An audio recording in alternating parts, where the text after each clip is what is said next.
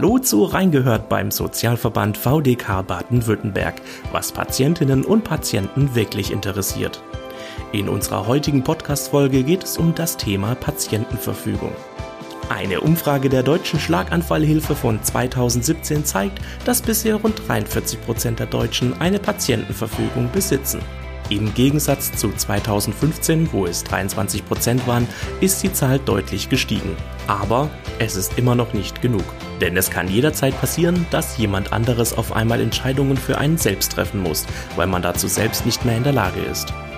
Jeder wünscht sich natürlich, dass diese Entscheidungen in seinem Sinne getroffen werden und im Zweifel von einer Person, der wir volles Vertrauen schenken. Aber wie kann das sichergestellt werden? Über das Thema Patientenverfügung und Vollmacht spricht Nina Petrovic-Foto heute mit VDK-Patientenberaterin Jelka Pintaric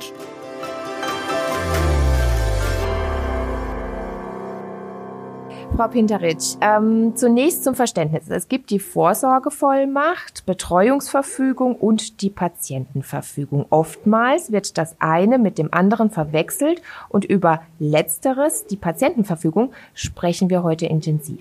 Können Sie uns erklären, was die Vorsorgevollmacht und die Betreuungsverfügung beinhalten und wo die Unterschiede liegen? Mhm.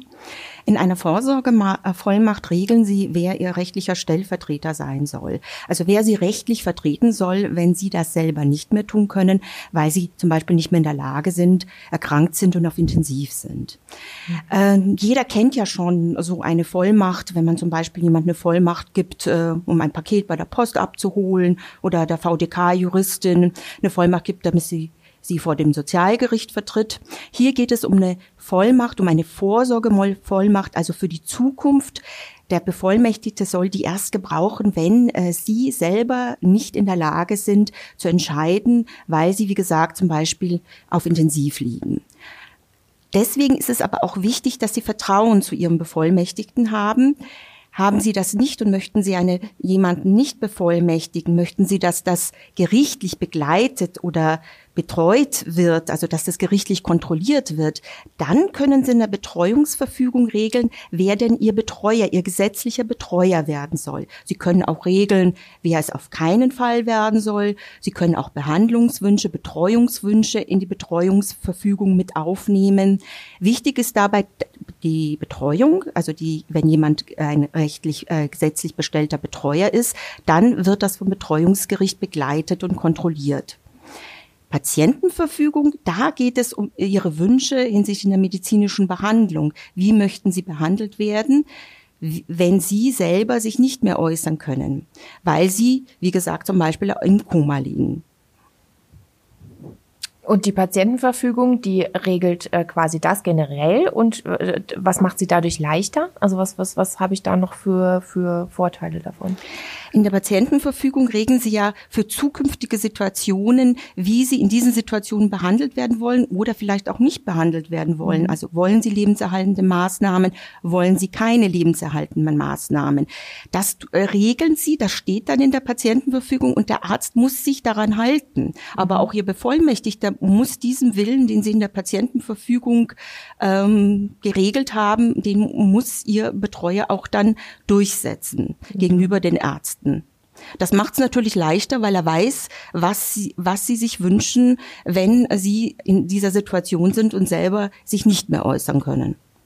Und wie wichtig ist es, sich schon früh mit dem Thema zu beschäftigen, beziehungsweise anders gefragt, wann sollte man sich im Leben mit sowas auseinandersetzen? Also das ist jetzt unabhängig vom Alter. Äh, ob sie jetzt 30 sind und einen Verkehrsunfall haben oder mit 70 einen Schlaganfall erleiden. Also jeder kann plötzlich in die Situation kommen, dass er wegen Unfall oder Krankheit eben nicht mehr selber entscheiden kann und nicht mehr selber sagen kann, wie er behandelt werden möchte. Also das ist, wie gesagt, unabhängig vom Alter. Und für diesen Fall kann man eben Vorsorge treffen für zukünftige Situationen und somit auch in diesen Situationen mitbestimmen bei der Behandlung. Für viele Menschen ist es aber wahrscheinlich schwer, sich, man ist vollkommen gesund und ähm, auf einmal ähm, setze ich mich mit solchen Themen auseinander. Ähm, warum ist es für viele Menschen so schwer, sich damit auseinanderzusetzen eigentlich? Also die Auseinandersetzung mit äh, Sterben, Pflegebedürftigkeit, Krankheit ist natürlich äh, nicht einfach. Das ist auch etwas, was vielleicht auch weit weg ist. Als gesunder Mensch denkt man ja jetzt nicht darüber nach, was für Krankheiten noch kommen könnten. Und äh, erst wenn man dann vielleicht im Familienkreis Angehörige krank werden, pflegebedürftig äh, werden oder auch im Freundeskreis jemand erkrankt oder vielleicht auch selber erkrankt, dann fängt man erst sich mit diesem Thema auseinander auseinanderzusetzen und denkt sich, hm, hoppla, also ich habe ja da gar nichts geregelt. Was passiert denn eigentlich, wenn ich krank werde und wenn ich nicht mehr selber für mich entscheiden kann? Wer vertritt mich rechtlich? Äh, was machen dann die Ärzte? Entscheiden die dann über meine Therapie? Kann ich da mitentscheiden? Und dann fängt man sich an, mit diesem Thema auseinanderzusetzen. Stimmt, was passiert denn eigentlich, wenn ich ähm, keine Patientenverfügung oder Vorsorgevollmacht, wenn ich das alles nicht habe mhm. und ich komme ins Krankenhaus, mhm. eventuell liege ich ich im Koma, was passiert dann? Die Ärzte entscheiden für mich? Also wenn Sie ähm, ins Krankenhaus kommen, dann ist das, und Sie sind im Koma, Sie sind mhm. bewusstlos, dann ist das erstmal Notfall, dann werden Sie die mhm. Ärzte erstmal behandeln, ob jetzt mit oder ohne Patientenverfügung. Aber natürlich dann wird gefragt, wenn ein Patient längere Zeit auf Intensiv ist und nicht ansprechbar ist, dann wird gefragt, ja, gibt es einen Bevollmächtigten? Gibt mhm. es jemand, der ihn rechtlich vertritt? Weil es ist nicht automatisch so, dass der mhm. Ehepartner einen vertritt. Das ist nicht so, das ist nur für Minderjährige, da sind es die mhm. Eltern, die vertreten die Kinder. Viele. Genau, das mhm. glauben viele. Äh, deswegen ist es wichtig, eben auch eine Vollmacht zu haben. Es, es muss ja jemand da sein, der mit den Ärzten spricht. Und dann die Patientenverfügung. Wenn dann eine dieser Situationen auftritt, die man in der Patientenverfügung geregelt hat, dann muss sich ja der Arzt daran halten. Und haben Sie jetzt keine Patientenverfügung, dann weiß ja der Arzt nicht, was sie in dieser Situation gewünscht hätten.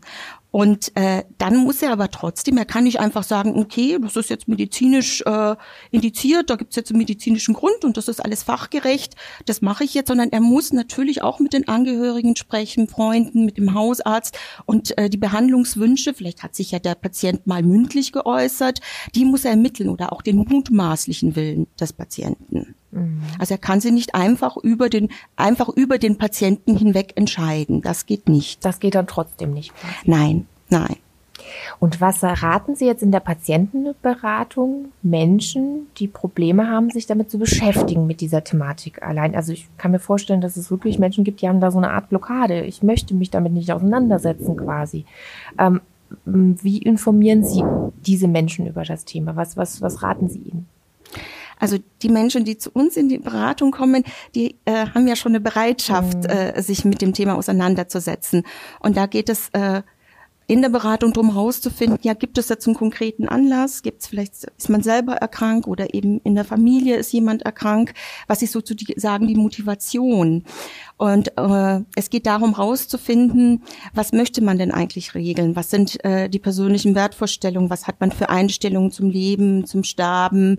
ähm, welche Wünsche hat man. Also hier einfach äh, mit dem Patienten reden, zuhören und miteinander rausfinden, um was mhm. geht's denn eigentlich? Was möchten Sie eigentlich regeln? Was ist Ihnen wichtig? Äh, es muss natürlich schon auch der Wunsch da sein, eine, Pflege, mhm. äh, eine Patientenverfügung zu erstellen. Oft kommen Patienten doch auch, weil sie es in den Medien gehört hat, weil es der Nachbar gesagt hat oder die Ehefrau, du musst jetzt eine Patientenverfügung erstellen. Äh, da sagen wir immer, es gibt ja keine Pflicht, eine Patientenverfügung zu erstellen. Und eine Patientenverfügung, das ist ein Entwicklungsprozess. Das muss sich auch erst alles setzen. Man muss erst mal Informationen sammeln. Man muss vielleicht auch mal mit seinem Hausarzt sprechen, auch mit seinen Angehörigen reden. Es bei der Patientenverfügung Verfügung oder auch bei der Vollmacht ist sehr wichtig, die Angehörigen, der, den sie bevollmächtigen, die müssen Bescheid wissen. Die müssen sich genauso mit dem Thema auseinandersetzen. Ne? Genau. Und mhm. das ist die Schwierigkeit, sich, mhm. das ist natürlich, das sind rechtliche Dinge, das sind medizinische Dinge. Das geht halt nicht so einfach nebenbei. Einfach Und emotionale Dinge. Auf jeden mhm. Fall. Seit 2009 nun ist die Patientenverfügung gesetzlich geregelt. Mhm. Was hat sich denn seitdem oder dadurch geändert und was bedeutet das für Patienten und Ärzte? Also wir haben ja das, Sie sagten ja schon seit 2009, äh, die Patientenverfügung im Gesetz und da ist sie im Gesetz definiert. Die Patientenverfügung gab es aber auch schon vorher. Man wollte aber Rechtssicherheit schaffen. Man wollte einfach äh, den Patienten, aber auch den Ärzten diese Rechtssicherheit geben. Das ist gesetzlich geregelt. Äh, Arzt, es ist verbindlich. Du musst sich da, äh, der Arzt muss sich daran halten und das erleichtert den Umgang auch mit Patientenverfügung mit diesen Dokumenten. Mhm. Und wie formuliere ich eine Patientenverfügung richtig? Geht, geht das tatsächlich nur auf einem Stück äh, Papier, ganz klassisch, oder kann ich die auch digital anfertigen? Also wie ist da das Format? Mhm. Also es gibt eine Schriftform, das heißt, die Patientenverfügung muss schriftlich sein. Schriftlich heißt, dass es mit Ort, Datum und Unterschrift versehen sein muss. Sie können das am Computer schreiben, ausdrucken und dann Ort, Datum, Unterschrift. Also Sie können mit Textbausteinen arbeiten. Sie können auch mit Formularen arbeiten. Also wie gesagt, es ist immer wichtig, Ort, Datum, Unterschrift. Mhm. Das muss sozusagen von der, äh, von Ihnen äh, dann schriftlich erfolgen. Also es ist nicht so wie beim Testament, wo das komplette Testament handschriftlich sein muss. Mhm. Das können Sie zwar auch bei der Patientenverfügung tun, aber es ist nicht gesetzlich vorgeschrieben. Mhm. Beim Testament ist es wahrscheinlich so, dass dann wirklich ermittelt werden kann anhand der Handschrift, dass es die Person wirklich selber aufgesetzt hat. Ne? Genau. Und das können mhm. Sie aber auch in der Patientenverfügung äh, auch machen, handschriftlich. Sie können aber auch die Unterschrift beglaubigen lassen, zum Beispiel bei einer Betreuungsbehörde, das kostet äh, 10 Euro. Und dann wird eben beglaubigt, dass Sie diese Patientenverfügung unterschrieben mhm. haben. Okay. Und wo lege ich dann diese Patientenverfügung ab? Weil was tue ich, äh, um sicherzustellen, dass im Ernstfall auch bekannt ist, dass ich eine Patientenverfügung habe und der Inhalt der Verfügung auch schnell von der eben relevanten Person einsehbar ist. Äh, also es reicht, reicht es, sie in die Schublade zu Hause zu legen? Also wenn Sie einen Ordner haben und das in eine Schublade legen und äh, der Bevollmächtigte weiß, äh, wo diese Schublade ist mhm. und, und, er, und er mhm. kommt auch rein, dann geht das. Ja. Mhm. Sie können aber natürlich auch die Dokumente dem Bevollmächtigten gleich aushändigen. Und mhm. äh, das ist auch eine Möglichkeit. Sie können es natürlich auch einer dritten Person geben und die händigt es dann aus. Das macht es mhm. natürlich alles ein bisschen komplizierter. Deswegen habe ich am Anfang gesagt, wenn Sie jemanden bevollmächtigen, sollten Sie natürlich auch Vertrauen mhm. zu ihm haben. Äh, wir empfehlen aber auch immer, dass man, äh, also die Patientenverfügung braucht man im Original. Also wenn äh, jemand, wenn man, wenn diese Situation eintritt, dann braucht der Bevollmächtigte oder die Betreuer die Patientenverfügung im Original und legt dem den Arzt vor. Aber sie können ja trotzdem schon Kopien machen und äh, zum Beispiel dem Hausarzt geben, dem Pflegepersonal, dass alle Personen, die mit, mit ihrer äh, äh Pflege, mit ihrer Behandlung zu tun haben, auch schon wissen, da gibt's eine Patientenverfügung, da gibt's eine Vollmacht, da gibt's einen Bevollmächtigten. Meinen Sie, es kommt häufiger vor, dass jemand äh, eine Patientenverfügung hat und es einfach nicht bekannt ist? Also gibt es diese Fälle immer noch? Grundsätzlich würde ich sagen, wenn jetzt jemand nur eine Patientenverfügung äh, erstellt und das nicht kommuniziert, mhm. dann kann ich mir das vorstellen. Also wir in der Beratung ähm, sagen schon, also zu einer Patientenverfügung gehört auch eine Vollmacht. Weil was haben Sie denn von der Patientenverfügung? Natürlich muss der Arzt sich auch mhm. ohne den Bevollmächtigten an die Patientenverfügung halten. Aber wenn es dann Schwierigkeiten gibt, wer setzt denn dann ihren Willen durch? Mhm. Wenn's, wenn irgendwie Uneinigkeit besteht, ob Sie das jetzt in der Patientenverfügung geregelt haben. Deswegen sagen, sagen wir schon, also entweder noch zusätzlich zur Patientenverfügung eine Vollmacht oder eine Betreuungsverfügung. Und das äh, ist dann auch schon wichtig, dass die betreffende Person äh, äh, weiß, dass mhm. es gibt, weil es, es hat überhaupt keinen Sinn, dass sie jemand, sie könnten jemanden bevollmächtigen und der weiß gar nicht Bescheid drüber. Was haben sie denn mhm. davon? Es gibt ja auch Menschen, die können überhaupt, äh, sind eigentlich nicht in der Lage, das, äh, das ist ja eine große Aufgabe, so für jemanden Stellvertreter zu sein. Und äh, nicht jeder ist in der Lage. Deswegen kommunizieren, reden, also das ist im Vorfeld, bevor man diese Dokumente erstellt, auf jeden Fall wichtig. Viel reden. Viel reden, so wie wir es jetzt tun. Ähm, das heißt aber auch, ich muss nicht äh, explizit zum Notar gehen oder ähm, die Patientenverfügung mit meinem Hausarzt besprechen, damit sie Gültigkeit hat damit sie Gültigkeit hat. Es ist nicht gesetzlich vorgeschrieben, mhm. dass sie ähm, die Patientenverfügung notariell äh, beurkunden müssen. Aber kann ich das denn machen? Also das könnten, das, das, könnten sie machen. Mhm. Also also das wir äh, das ist bei der Vollmacht spielt es eine, äh, eine größere Rolle, weil es unter bestimmten Voraussetzungen eben auch eine notarielle Beurkundung vorgeschrieben ist. Aber äh, bei der Patientenverfügung gibt es diese rechtliche Regelung nicht. Was ist der Vorteil, wenn Sie es beim Notar machen? Also jeder Notar muss die Geschäftsfähigkeit Geschäftsfähigkeit überprüfen. Also das kann also später nicht, äh, wenn der jetzt irgendwelche Hinweise hat, dass jemand äh, da eine Patientenverfügung erstellt und gar nicht überblickt, was mhm. er da äh, regelt, dann müsste der Notar dem nachgehen. Und ähm, insoweit hat so eine notarielle äh, Beurkundung äh, schon diesen Wert, dass da jetzt nicht jemand kommen kann und sagen, also die Person, die war da schon demenzkrank und mhm. konnte überhaupt nicht mehr etwas in der Patientenverfügung regeln. Ähm, aber wie gesagt, es ist eigentlich bei der Vollmacht äh, eher äh, mhm. das Thema als jetzt bei der Patientenverfügung. Bei der Patientenverfügung. Mhm. Auch, auch eine, eine Beratung durch den Hausarzt oder sonstige Beratung ist nicht vorgeschrieben. Aber sinnvoll wahrscheinlich, ne? Auf jeden Fall sinnvoll. Äh, gerade wenn man jetzt auch schon Vorerkrankungen hat, chronische Erkrankungen, dann ähm, ist es ratsam, das auch mit seinen behandelnden Ärzten zu besprechen. Da kann man ja vielleicht ganz eine ganz spezielle konkrete Situation regeln.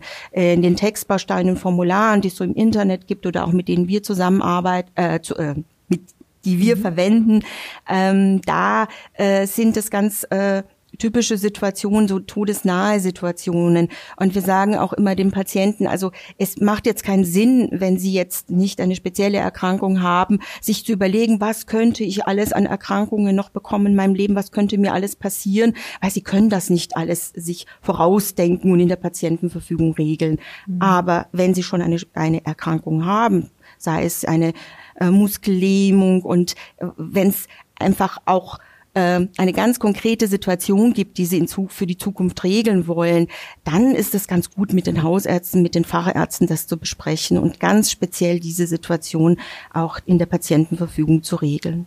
Kann ich meine Patientenverfügung auch widerrufen?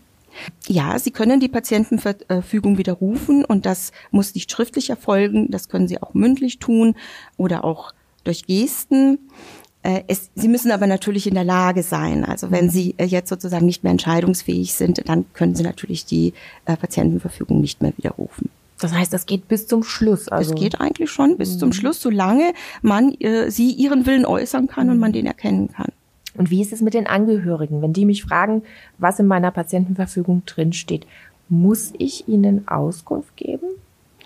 Also Sie müssen grundsätzlich niemanden Auskunft geben jetzt. Also das ist jetzt, äh, Sie entscheiden über wen, äh, wen Sie über Ihre Patientenverfügung informieren wollen. Ähm, aber es macht natürlich Sinn, dass Sie Ihre Angehörigen, äh, diejenigen, die äh, mit ihnen zusammenleben, die eben auch dann eventuell ihr Bevollmächtigter sind, die müssen ja wissen, was in der Patientenverfügung drinsteht, weil sonst können sie äh, eben ihre Patientenverfügung nicht durchsetzen. Mhm. Und wie verhält sich äh, mit der ärztlichen Tätigkeit allgemein? Darf ein Arzt die Patientenverfügung auch übergehen und eigenständig eine Behandlung, wie jetzt beispielsweise einer Wiederbelebung, anordnen, obwohl diese in der Patientenverfügung ausdrücklich nicht erwünscht ist? Geht das? Nein, also ein Arzt, wenn das ausdrücklich nicht gewünscht äh, ist und diese Situation, die in der Patientenverfügung geregelt ist, eingetreten ist, dann darf ein Arzt sie nicht behandeln. Es ist grundsätzlich so, der Arzt darf sie nur behandeln, wenn es einen medizinischen Grund für die Behandlung gibt. Also bei einer bakteriellen Lungenentzündung gibt man ein Antibiotikum aber das reicht nicht aus, sondern er braucht auch ihre Einwilligung zur mhm. Behandlung. Und äh, mag das jetzt auch äh, für ihn fachlich nicht nachvollziehbar sein, dass sie jetzt in eine Behandlung nicht einwilligen. Er muss sich an diesen Patientenwillen halten. Und ähm, wenn er das nicht tut, dann wäre das eine Körperverletzung im rechtlichen Sinne. Und so gilt es aber auch für die Patientenverfügung. Die hat ja für die Zukunft, für bestimmte Situationen, es muss natürlich diese konkrete Situation eingetreten sein, da haben sie ja geregelt, ob sie lebenserhaltende Maßnahmen haben wollen oder nicht. Und das ist verbindlich und daran muss sich der Arzt halten. Mhm. Und jetzt gehen wir mal auf ein plastischeres Beispiel ein. Ähm, ein Schlaganfallpatient muss intensiv medizinisch betreut werden. Es liegt keine Patientenverfügung vor. Was passiert? Mhm. Also wenn ein Patient einen Schlaganfall erleidet und ins Krankenhaus kommt, dann äh, kommt der auf die Stroke Unit. Das ist eine Intensivstation äh, speziell für Schlaganfallpatienten. Und dann wird er auch erstmal behandelt, weil äh, in den Patientenverfügung ist diese Situation meistens gar nicht geregelt. Sie finden in der Patientenverfügung meistens die Formulierung, wenn äh, ich infolge einer Gehirnschädigung meine Fähigkeit, Einsichten zu gewinnen, Entscheidungen zu treffen und mit anderen Menschen in Kontakt zu treten, aller Wahrscheinlichkeit nach unwiederbringlich erloschen ist, dann will ich lebenserhaltende Maßnahmen oder ich will keine lebenserhaltende Maßnahmen. Mhm. In dieser Akutsituation weiß man eigentlich noch gar nicht, was für eine Gehirnschädigung vorliegt. vorliegt. Deswegen wird man erstmal behandelt. Sollte aber diese Situation eintreten und Sie haben gesagt, ich möchte keine lebenserhaltenden Maßnahmen, dann muss sich wiederum der Arzt daran halten. Wenn wir jetzt aber keine Patientenverfügung haben, dann muss der Arzt natürlich schauen, gibt es denn, wie gesagt, hier schon mal äh, Behandlungswünsche, die geäußert wurden gegenüber der Familie, gegenüber Freunden, gegenüber dem Hausarzt. Und mhm. wenn nicht, was ist der mutmaßliche Wille? Den muss ich versuchen zu erforschen, zu ermitteln. Und im Zweifel wird sich natürlich, wenn das jetzt nicht geklärt werden kann, wird, äh, wird weiter behandelt. Im mhm. Zweifel entscheidet man sich fürs Leben. Gibt es denn generell oft rechtliche Probleme bei, bei der Patientenverfügung? Rechtliche Probleme treten immer dann auf, wenn in der Patientenverfügung die Situation nicht klar beschrieben ist. Also wenn dann steht, ähm, bei schwersten körperlichen Leiden möchte ich keine Apparatemedizin. Mhm. Hm, was ist denn schwerstes körperlichen mhm. Leiden? Was ist denn Apparatemedizin? Hängt es an der Definition? Ja, es ist zu allgemein. Jeder mhm. versteht, was drunter, wenn ich Sie jetzt frage, was verstehen Sie unter mhm. schwersten körperlichen Leiden? Und wenn Sie mich fragen, könnten wir ganz unterschiedliche Auffassungen haben. Auch Apparatemedizin, welche Apparate? Ja, Geht es um die künstliche Ernährung? Geht es um die künstliche äh, Beatmung? Geht es vielleicht um Wiederbelebung? Also ähm, das ist einfach zu ungenau und das äh, erfüllt nicht auch nicht äh, die Voraussetzungen, die eine Patientenverfügung aufgrund der gesetzlichen Regelung äh, erfüllen muss. Wenn jetzt zum Beispiel es eine Patientenverfügung gibt und da ist etwas geregelt und der Bevollmächtigte und der Arzt sind sich uneinig, ob genau diese Situation zutrifft, ob der Patient äh, genau in dieser Situation diese Regel, also für diese Situation die Regelung getroffen hat. Wenn sie sich also uneinig sind, was den Patientenwillen betrifft, dann wird das Betreuungsbericht eingeschaltet und dann kann es eben lebenserhaltende Maßnahmen zum Beispiel genehmigen oder beziehungsweise mhm. den Abbruch von lebenserhaltenden Maßnahmen. Also immer wenn sich Arzt und Bevollmächtigter uneinig sind über die, das, was genau. Welche Fragen haben denn Menschen, die zu Ihnen in die Beratungsstelle zum Thema Patientenverfügung kommen? Gibt es da irgendeinen besonderen Fall, der Ihnen in Erinnerung geblieben ist? Mhm. Also grundsätzlich sind so Fragen wie, ist denn eine Patientenverfügung verbindlich? Wie kann ich die rechtssicher formulieren? Ähm, und ähm, oft kommen bei uns auch Ehepaare äh, zur Beratung und ähm, da kann ich mich an einen Fall erinnern. Äh, da ist der Ehemann, äh, ist da vor kurzem zusammengebrochen auf der Straße, wurde bewusstlos äh, ins Krankenhaus eingeliefert, wurde dort behandelt. Es ging ihm dann auch schon gut, er war ganz wohl auf. Und äh, das hat aber die Ehefrau dann zum Anlass genommen, zu sagen, also jetzt müssen wir uns damit beschäftigen mit der mit äh, der Vorsorge, weil sie auch in der im Krankenhaus die Erfahrung gemacht hat, dass sie eben als Ehefrau nicht automatisch die Bevollmächtigte ist. Und es ist dann, also eine Betreuung war nicht notwendig, weil nach drei Tagen war ihr Mann ähm, wieder ansprechbar. Mm, und was jetzt die Vollmacht angeht, da war sich das Ehepaar ganz einig, dass sie wollten sich gegenseitig bevollmächtigen, das war nicht das Problem. Aber sie, was die Patientenverfügung angeht, da waren sie ganz unterschiedlicher Meinung. Also für die Ehefrau war es ganz klar, äh, ich weiß, was ich regeln will, ich will eine Patientenverfügung. Und äh, der Ehemann hat einfach Bedenken gehabt. Der hat sich dann so überlegt, hm, wie ist es denn, wenn ich eine Patientenverfügung habe und so lebenserhaltende Maßnahmen ablehne? Ja, äh, jetzt so als älterer Mensch werde ich denn dann gar nicht mehr behandelt? Also mhm. er hat konkret darüber nachgedacht, wenn ich, also wie wäre es denn gewesen? Ich bin da zusammengebrochen, bin an, eingeliefert worden, hätte eine Patientenverfügung gehabt und dann wäre ich nicht behandelt worden, dann wäre ich jetzt nicht mehr hier. Mhm. Und äh, dann war es mir natürlich wichtig, ihm nochmal zu erklären, was man in der Patientenverfügung regelt, dass man nicht automatisch sagt, ich will auf keinen Fall, also äh, äh, man wird nicht behandelt, wenn man eine mhm. Patientenverfügung hat, sondern die Patientenverfügung gilt ja nur für die Fälle, die man in ihr also in ihr geregelt hat. Mhm. Und ähm, es kann ja natürlich sinnvoll sein, auch beim Schlaganfall jemanden erstmal für eine gewisse Zeit künstlich äh, zu ernähren, äh, weil er gerade Schluckstörungen hat. Das kann aber auch wieder ganz gut werden. Also für diesen, das ist meistens nicht in den Patientenverfügungen geregelt. Wir sind äh, dann so verblieben, dass er sich einfach Zeit nimmt, dass er das nochmal überdenkt, dass er mit seinem Hausarzt nochmal äh, darüber spricht und äh, ja, und dann sich überlegt, ja, möchte ich eine Patientenverfügung und so sind wir dann halt verblieben. Mir ist halt nur wichtig, dass man diese Sorgen auch ernst nimmt und äh, wie gesagt, eine Patientenverfügung kann man nicht einfach nur so erstellen, sondern da braucht es Zeit dafür. Das ist nicht einfach im Formular Kreuze, äh, so ein Kreuzchen zu setzen, sondern man muss sich damit auseinandersetzen. Und äh, ja, wie gesagt, dafür braucht man Zeit. Das ist ein Prozess. Da muss ich gleich mal nachhaken. Denken Sie, es gibt ähm, oder beobachten Sie, dass es da Unterschiede beim Thema gibt zwischen Mann und Frau? Denken Frauen doch häufiger in eine andere Richtung und sehen das alles ein bisschen lockerer als Männer?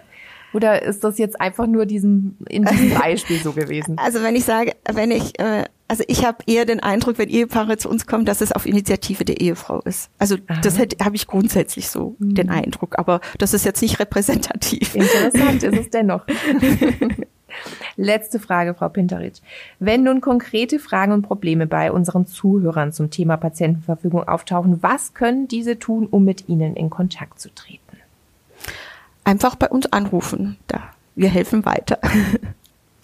Danke, Jelka Pintaric, und danke fürs Zuhören. Weitere Informationen zum Thema Patientenverfügung und Kontaktmöglichkeiten zur VDK Patientenberatung gibt's in den Show Notes dieser Episode. Bis zum nächsten Mal. Tschüss. Das war Reingehört beim Sozialverband VDK Baden-Württemberg, was Patientinnen und Patienten wirklich interessiert. Falls Sie Feedback oder Anregungen zu diesem Podcast haben, dann schreiben Sie uns einfach eine E-Mail an feedback.vdk.de. Mehr Informationen zum Sozialverband VDK Baden-Württemberg und unserem heutigen Thema gibt es in den Show Notes dieser Episode. Wenn Ihnen der Podcast gefällt, dann abonnieren Sie ihn gerne kostenlos. Natürlich freuen wir uns auch auf eine positive Bewertung von Ihnen. Und damit Tschüss, bis zur nächsten Folge.